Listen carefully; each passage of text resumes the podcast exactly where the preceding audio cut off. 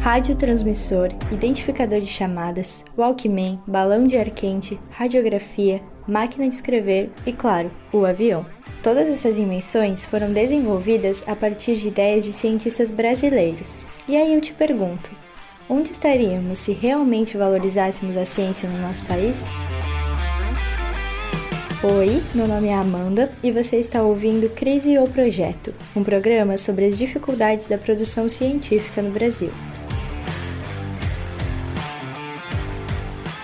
As universidades federais são as maiores produtoras de pesquisa científica no país, mas com os inúmeros cortes orçamentários e a falta de valorização, elas seguem aos tropeços. Eu conversei com Gabriela Goldard, pesquisadora e doutoranda em Geografia pela Universidade Federal do Paraná, acerca da influência da pesquisa científica para o Brasil. Pesquisa é um processo fundamental, ainda que não seja tão valorizado, né? Muitas vezes é visto muito como um custo e não como um investimento, mas é de fundamental importância né, para o desenvolvimento da ciência, para o desenvolvimento da tecnologia. Se a gente pegar agora o exemplo da pandemia, né, tem insumo para vacina, desenvolvimento de vacina, né? E o Brasil ele é muito qualificado, tem pessoas muito qualificadas, mas infelizmente a gente não tem tanto investimento como gostaríamos para avançar nessa área né, da pesquisa.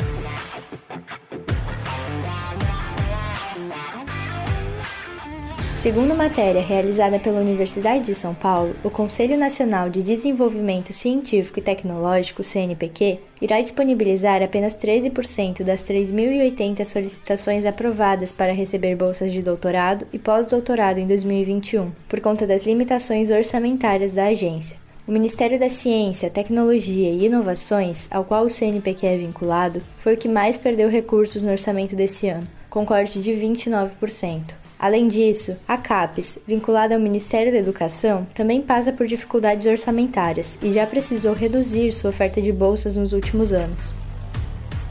Matheus Lacerda, pesquisador e mestrando pelo Departamento de Automação e Sistemas da UFSC, fala sobre as dificuldades de ser um cientista no Brasil eu escuto dizer, né, que a gente faz ciência por amor, trabalha por amor e tal. Só que, meu, amor não paga conta, sabe? Tipo, gosto muito do que eu faço, só que existe uma questão que é preciso sobreviver, né? E assim, pesquisador cientista no Brasil não é uma profissão. Você faz porque você, você gosta e você, assim, crê naquilo que você está fazendo.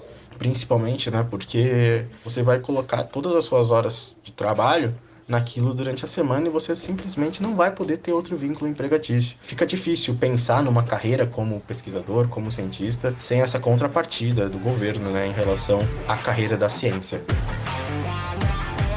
Os ensaios químicos, estudos e diversas etapas do processo de produção de vacinas que estamos acompanhando há mais de um ano são exemplos de como a pesquisa científica é um processo lento e que necessita de investimentos de longa duração para obter bons resultados. Inúmeros pesquisadores dedicam seu tempo à procura de soluções para os mais diversos problemas da sociedade, mas principalmente nos últimos anos, a onda de negacionismo e a propagação de notícias falsas vem invalidando o trabalho de muitos cientistas. Quem comenta o assunto é Rafael Macedo, pesquisador em física nuclear de altas energias pelo Instituto de Física da Universidade de São Paulo e pela Organização Europeia para a Pesquisa Nuclear a princípio o Brasil ele não valorizava a ciência, mas não valorizar é diferente de desvalorizar. Agora com essa onda trampista é, no Brasil, que começou com essa ideia de pós-modernidade e que chegou forte no Brasil com a ascensão bolsonarista e toda a ala ideológica tem um, uma pregação negacionista muito forte. O lado positivo é que o povo aprendeu que deve duvidar do que é falado. Só que assim, duvida-se até um certo ponto. Quando o cientista consegue divulgar um trabalho, o trabalho passou por todas as revisões necessárias para que ele possa dizer, ok, esse resultado é seguro. E mesmo assim é duvidado e é negado. Darcy Ribeiro foi antropólogo, sociólogo, professor, escritor, indigenista e político e é considerado por muitos uma das mentes mais brilhantes do nosso país. Ele é autor da frase que dá nome a esse programa. Segundo Darcy, a crise da educação no Brasil não é uma crise, é um projeto. E esse projeto tem tomado força a cada ano, com a diminuição dos investimentos em educação e os constantes esforços governamentais para derrubar iniciativas de democratização do ensino, o que retarda o desenvolvimento científico do país. A Yobami Moreira é pesquisadora em climatologia geográfica pela Universidade Federal de Pernambuco e relatou como o Brasil perde jovens pesquisadores pela falta de incentivo. A gente observa que o, o Brasil ele também, além de ser marcado por desigualdades, ele também é muito marcado pelo desperdício. E esse desperdício envolve também os recursos humanos. A quantidade de jovens que poderiam ser cientistas, que poderiam ser pesquisadores no Brasil e que não têm acesso nem sequer a um computador, a um meio de comunicação, a livros, isso daí mostra a grandeza do desperdício no, do Brasil e como o Brasil perde.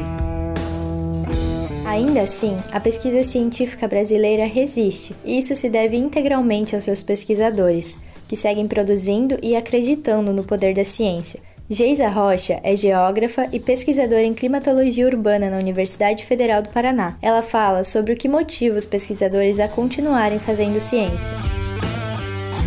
Eu acho que é a esperança por dias melhores a esperança de que a ciência possa estar contribuindo e que de fato está contribuindo para o desenvolvimento do nosso país. É, a minha motivação está partindo daí. Espero que a minha pesquisa possa contribuir de certa maneira para o desenvolvimento do país, para o bem-estar da população.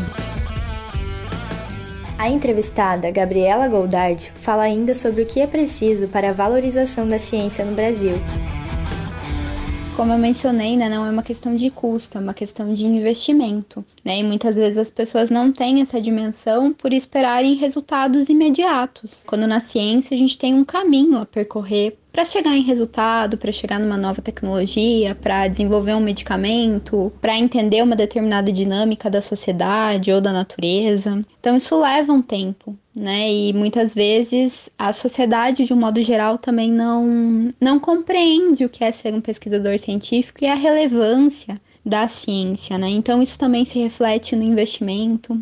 Mas o que eu acho principal, né, que o Brasil entenda que pesquisa científica não é uma política de governo, né, é uma política de Estado e que a gente tem que investir constantemente, continuamente em pesquisa para que a gente tenha resultados, para que a gente tenha autonomia dentro dessa área no país e para que a gente não perca também profissionais muito qualificados que muitas vezes, né, por esse cenário não tão favorável no Brasil, acabam saindo do país, né, e continuando suas pesquisas em outras regiões, né, em outros países. Mesmo trabalhando com recursos precários e incentivos cada vez mais escassos, os cientistas brasileiros seguem empenhados em entender problemas e solucioná-los. Façamos a nossa parte, defendendo as universidades públicas e a pesquisa científica do nosso país.